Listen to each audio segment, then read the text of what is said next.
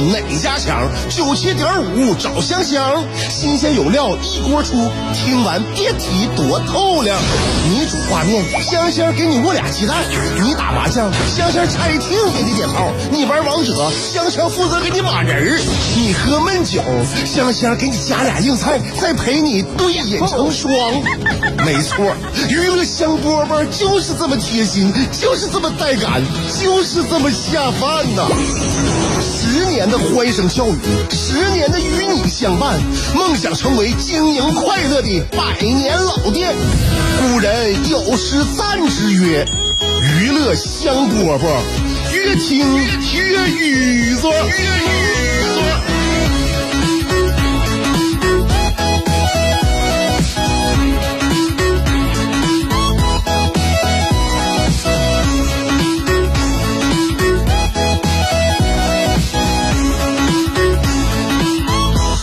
香饽饽节目来了，我是香香啊。今天呢，你看我这个声音要温柔一点，主要是来自于呢，我最近呢这个气魄不是很好，呃，这短短的两天呢瘦了三斤，给大家讲一下我最近的减肥方法啊。当然这个属于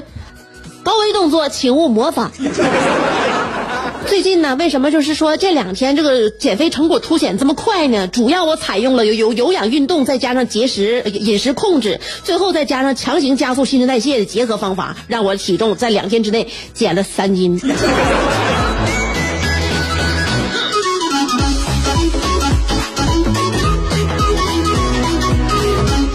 具体的就是操作是这么来做的啊，呃，所谓那个高强度有氧呢，是有一天晚上啊，我说是不实不相瞒啊，就在前两天晚上跟朋友们出去蹦了四个小时的迪。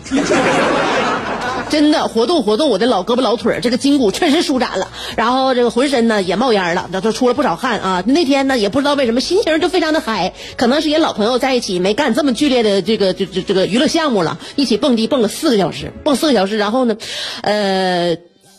这接下来就是。控制饮食了，嗯，因为呢，呃，蹦累了，喝喝多了，后来呢，吃完了之后点了一些炸鸡汉堡和年糕，吃完之后回家一秒钟入睡。呃，第第二天早上起来就进行了高强度的这个新新陈代谢，就是因为吃伤食了，多次跑厕所，然后呢头头天晚上也喝的有点断片，然后疯狂的呕吐，嗯，就是就这这么简单了吧啊，我把它称之为自杀式减肥法。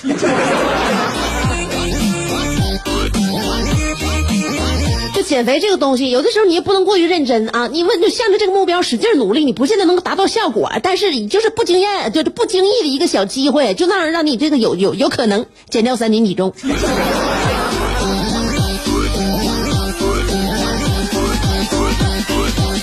所以呢，现在还有点轻飘飘的感觉啊，就是因为就是这这两天刷下来的体重嘛，就是让我现在这个体能啊，需需要恢复恢复。就是我希望呢，这个体重减下来呀，也是一件好事啊，对我来说，呃，平时这三斤体重要捡起来，它挺费劲的啊。但是呢，这不经意间的，就就这体重就下去了，标就就就没了嘛，这脸上的浮肿都不见了。挺好，就是这个精神状态呢，包括这个气魄啊，说话呢还是有点嗯，有点压气，就是有点倒不上来气儿，所以就希望呢，这个呃体能呢能够尽快的恢复。所以我今天中午呢是到我自己呀、我想嗯也别在食堂吃了，我就找一个就是清淡的地方，能让我这个嗯、消化系统啊。能够平稳过渡一下子，恢复恢复这个元气啊，吃点那种就是就就别太油腻的，呃，然后这清汤清水的，呃，让自己胃啊这个舒缓过来，缓解过来啊，给他一点点小动力。我就自己一个人上那个就是家里边楼下那个港式餐厅啊，我去来点什么就是烧鹅呀。说不吃油腻，不吃油腻，但是我就爱这口啊，又给自己来了个粥，嗯，然后来点虾饺就可以了嘛，可以了。我正吃的时候吧，突然呢，就是这店里进来了七八个人 因为是中午嘛，一看就是一公司，也是在楼下午餐，嗯、公司一个就是 一个公司的职员吧，来了能有七七七八个，七八个人，他们呢就坐下没多久啊，因为他们坐的离我不远的那桌。坐下没多久呢，其中一个女孩啊就站起来了，走过来上我这边来了，上我这边来呢，她就拍拍我，就跟我说：“嗯、你好，姐，我们领导呢想让我问问你，你介不介意换到远一点那边那桌去？因为我们要开个会，然后我们这会呢就不方便被别人听到。”我当时带着我这个虚无缥缈的眼神呐，我就直视着这个女孩儿。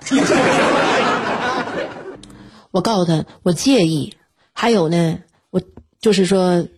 我建议你吧，虽然不管我什么事儿，我建议你赶紧换个工作吧。你老板为人不咋地。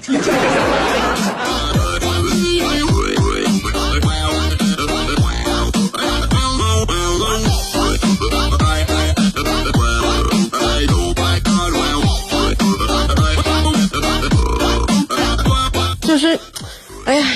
怎么说呢？就是说，在自己的工作岗位当中，可能是这这一个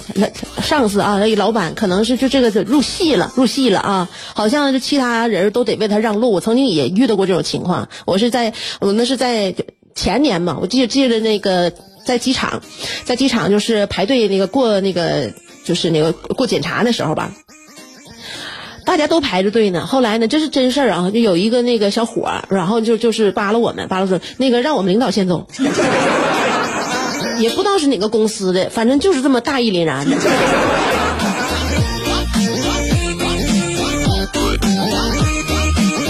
就不知道的，好像就我们所有的人都是他们领导的下属 啊。就是希望大家吧，就是在嗯生活中的各个领域啊，都能这么像他领导这么顺。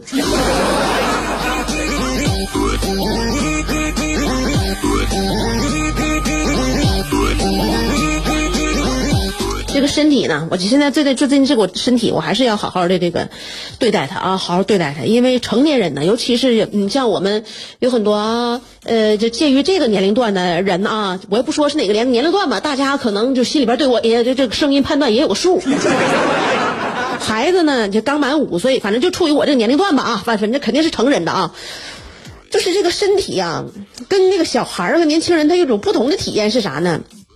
就像我们这个年龄段的身体，我就发现啊，就总会感觉啊哪地方有点不舒服，就不得劲儿。然后呢，呃，不去上医院的话嘛，就很就担心自己会出大毛病啊，就就感感觉会不会就是致死啊？但是去了医院呢，医生检查了一大通呢，发现也找不到什么原因。哎，过一段时间，就这个身体这个症状莫名其妙还就好了。好了之后呢，下一次又换另外一个地方不得劲儿。我和我这个心脏突突难受，然后呢就感觉总是上不来气儿，还有我老公这脑袋疼，我俩已经纷纷的在医院检查过很多次了，到底啥原因？那还是没找出来。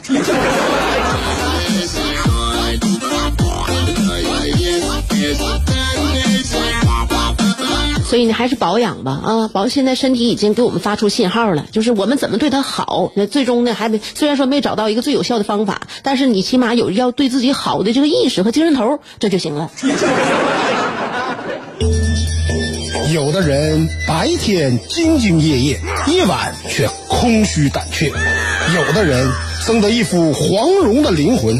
却有一个谢广坤的爹；有的人每天花五块钱为之打油的，竟是一双十五块钱的葛鞋。人都说岁月不饶人，可你也没轻饶过岁月。想知道如何快乐度过每一天吗？赶紧去听香饽吧，香香正在为您详细分解。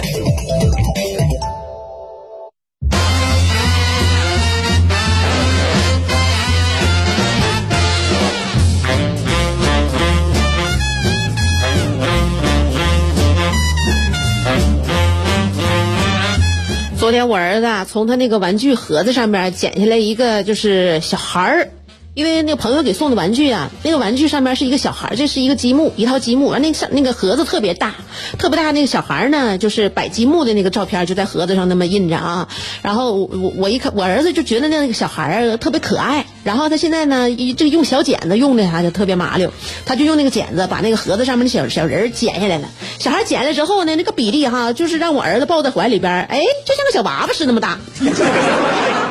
我儿子就找到那种感觉了，就跟我说这是他儿子，他就是就这两天吧啊，就是当天就剪下来完之后呢，就抱在怀里边啊，跟他给他儿子讲故事啊，给他儿子喂饭啊，又给跟他儿子一起看电视。嗯，我这一看行啊，体验体验就是为人父的这种感觉吧，这这个责任感是不是？哎，然后呢，在怀里啊，就是搂了一天呢，就周末的时候，在怀里就把这个纸壳上面的小人儿剪下来之后，自己在怀里搂搂一天，就说这他儿子了。嗯，嗯，但到晚上之后，我发现他就不愿意履行这个抚养义务了，就把他的孩子呀就扔鞋鞋柜上了。扔鞋柜上呢，然后他这个有时候来回来回换鞋的时候吧，就踩了啊，就踩了。他呢，把那孩子扔到那个鞋柜上之后，他就进屋里边玩奥特曼去了。后来我老公下午回家之后，一看这门口这怎么乱七八糟的啊？因为还有拆刚拆开的那个玩具盒子什么的。然后他就问我，呃，这些都要不要了？完了，把这地上那个小剪下来的小人儿捡起来了。他就感觉好像是我儿子捡的，他就有意的问一下，这还要不要？别到瞎瞎扔，扔完之后他儿子在在那个找不着了是吧？他问这是啥呀？我说这是是那个这是你孙子啊！我还来个孙子，就对你儿子今天收养他了。那那个这个还要还是不要啊？完了我一看，基本上也扔了大半天了，我估计他不能再玩了。你就把他这个和这些玩具盒子一起都那个扔外边那个垃圾垃圾垃圾箱里吧。后来我老公就把这些什么那个纸壳啊，还有这些呃玩具盒啊、包装啊，还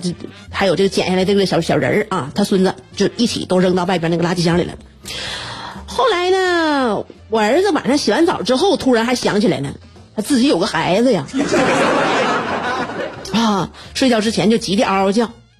我的宝宝呢？我儿子呢？后来我就那啥吧，赶紧告诉我老公啊，这这这到门口趁着夜色去翻翻垃圾桶吧。结果他俩到门口啊，终于把这个，呃，扔掉的丢失的宝宝给捡回来了。嗯，他说我这一看呢，我跟我老公说，你看着，咱们从小到大是不是听了不少，就是孩子，就是我们都是从就是父母从垃圾箱里边捡来的这种，这种都市传说吧。嗯，是吧？就直到现在，就是咱俩的孙子，真是名副其实的是垃从垃圾桶里捡出来的。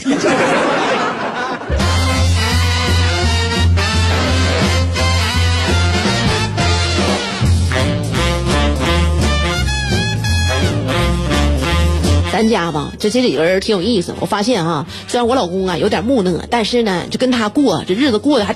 真挺挺真挺好玩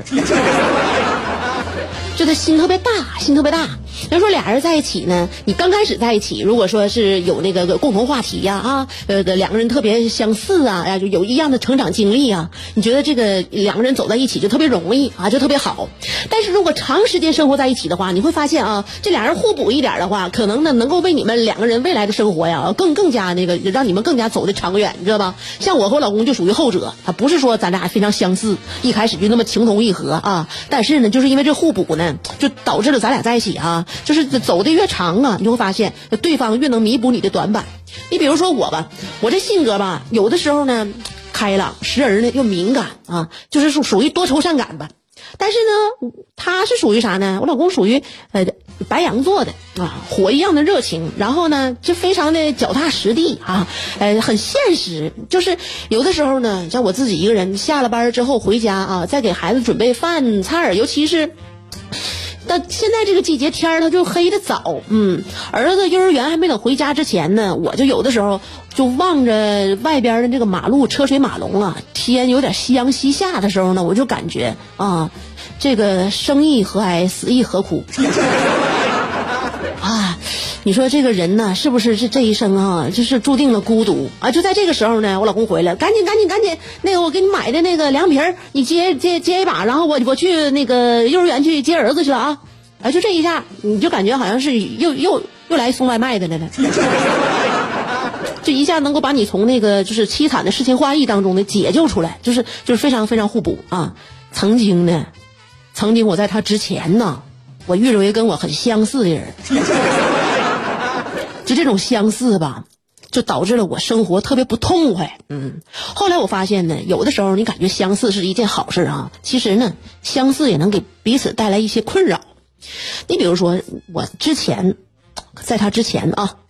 我是不是小声说，他要听节目也能听着？那就没有必要小声说了，反正都是过去。嗯，我认识一个就是天蝎座的一个一个男孩，男孩男孩，嗯啊，那时候我也是女孩。这个天蝎座男孩呀，控制欲特别强，你知道吧？嗯，脑回路呢，跟那白羊座绝对是不一样。嗯，那白羊座，你看我跟我老公现在发一个照片，我说你看这两张照片哪个好看？那他第一直觉就告诉我这个好看，很简单，很洒脱，特别天真，特别幼稚。现在就觉得呢，这这种感觉哈，在长时间的生活当中，能够给你们这个生活减少很多苦恼。但天蝎座男士他不是这样啊！我那时候也是给他拍两张照片之后呢，我给他发过去，我说哪个好看？完了，他第一反应呢就是问我，哎，这个照片是什么时候拍的？谁给你拍的？你俩怎么能在一起拍？那什么，这是一个什么场合？这种场合怎么能做做这种非常自然呢又洒脱呢又稍带性感的姿势呢？不 对，你俩到底那时候怎怎么待在一块儿呢？就是说，就就就这一两张照片引发的，差点就让我问人家手机号码了。后来明白，就是两个人太相似啊，因为天蝎呀和巨蟹呀，这两种动物那都都有钳子，都有钳子，他就有个爱好，就是都彼此想扼住对方的咽喉。这饿来饿去的话，就不是你死就是我活了，所以赶紧就是只能就是俩钳子在一起呢，就只能错错开走，知道吧？后来就错开了嘛？啊，就错开，错开之后吧，现在跟白羊了在一起，我感觉还挺好的。嗯，就是我感觉我生活当中啊，就是那种天蝎座的朋友还挺多的，因为巨蟹和天蝎吧。他有一种默契，他有一种默契，因为有的骨子里有相像的地方啊，呃，但是我就分析和发现，我身边天蝎座的朋友啊，就是他们在婚姻当中啊，就对方的家教都比较严格，就不管谁吧，我那意思就是说，不管谁，你只要跟天蝎座的就生活在一起，你就你就会被天蝎座那个人摆弄的明明白白。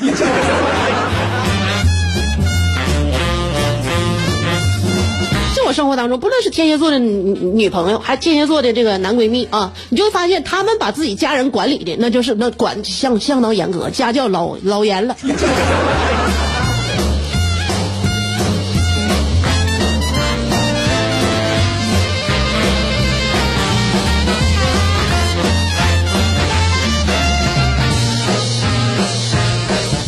以呢，我现在呢就在我这种宽松而量化的这个家庭氛围下生活着，我觉得我自己非常的就是呼吸非常的通畅，啊，这样有助于呢就就有助于我的这个节目嘛，每天下午两点给大家带来这个非常呃呃就就就是放松的这片刻时光，所以跟大家约一下啊，娱乐香饽下午两点钟，我们明天再见。世界太大。要么庸俗，要么孤独，但娱乐香饽饽绝不会让你孤独，更不会让你庸俗。不管你的咖位是钻石、青铜还是断桥铝，不管你的职位是总裁、主任还是小助理，总之，快乐从不划分等级。据说，听过娱乐香饽饽的人，字典里那些无聊、孤寂等字样。全叫李香香给抠了出去。快乐是一秒，不快乐也是一秒，所以先快乐再说吧。娱乐香饽饽，欢迎继续收听。